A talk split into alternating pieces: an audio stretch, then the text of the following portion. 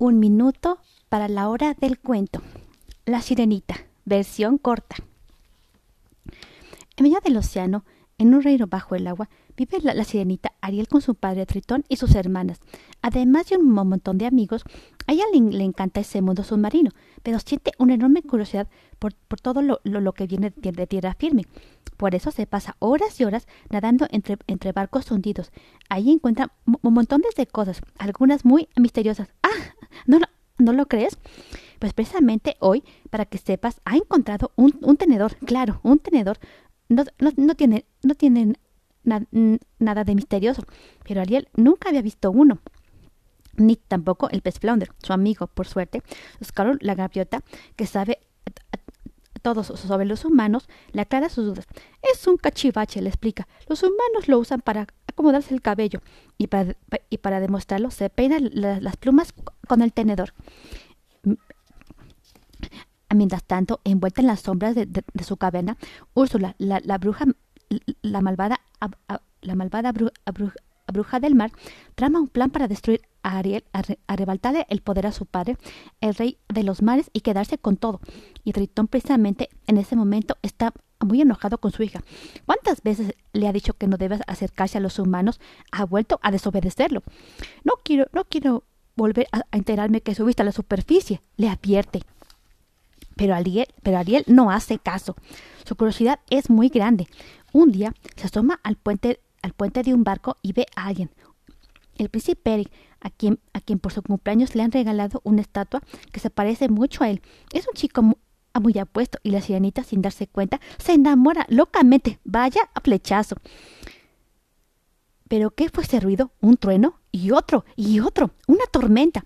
Entonces, unas olas altísimas golpean el barco. El príncipe intenta ayudar a todo el mundo y, de pronto, se cae al agua. Ariel, con el corazón lleno de angustia, nada en, su, en su, búsqueda y lo lleva hasta la, hasta la superficie. Eric lleva, Ariel, Ariel lleva a Eric hasta la, hasta la playa. Oh, no, no le late el corazón, comenta Scarlett, sin darse cuenta de, de, que ha colocado su oído sobre el pie del príncipe. ¡Qué despistado!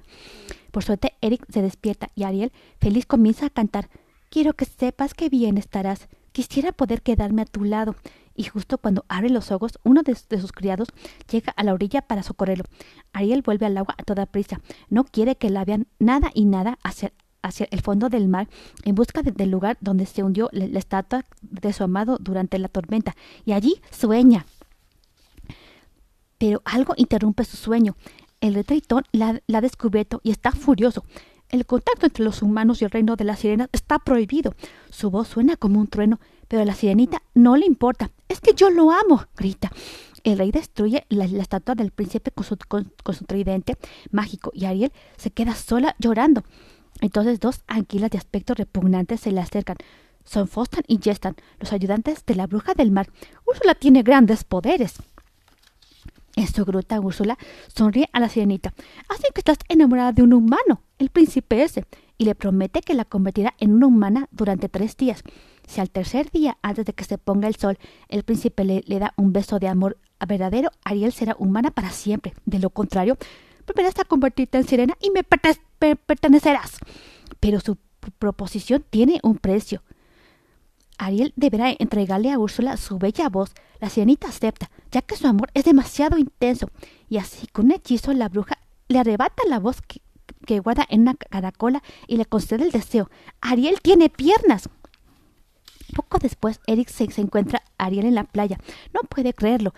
Y si es la joven que lo salvó, la misma que le cantó aquella, canción tan romántica, pero de pronto descubre que ha perdido la voz. Entonces, no eres quien yo creía. ¡Qué desilusión! Sin embargo, el príncipe, sin saber cómo ni por qué, se acaba enamorando de la dulcísima Ariel. Una tarde, mientras los dos pasean en barca, los amigos de, la sirenita entonan una bonita canción. ¡Qué momento más hermoso!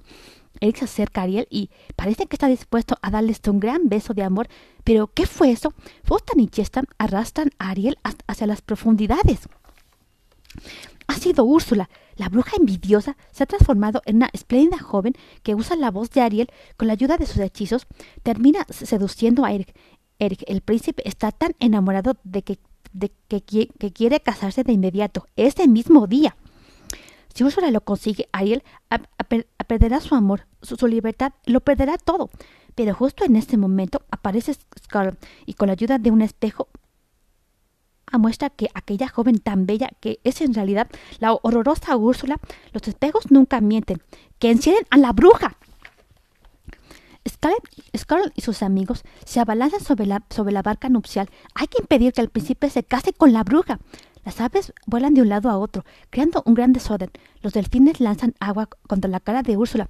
Y Scarlet, bueno, Scarlet arranca del cuello de la bruja la caracola donde guarda la, voz de Ariel y la lanza al suelo. De esta manera, la sirenita recupera su voz y Eric corre feliz hacia ella.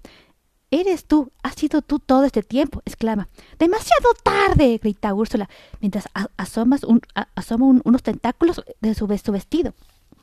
Úrsula tiene razón. El pacto era claro. El sol acaba de ponerse y Eric todavía no ha besado a Ariel. La joven ve cómo sus piedras se convierten de nuevo en, la cola de, una sirena. Ahora la bruja podrá hacer lo, que quiera con ella a menos que Tritón acepte convertirse en su siervo. Y así es, el buen rey, por, amor a su hija, acepta.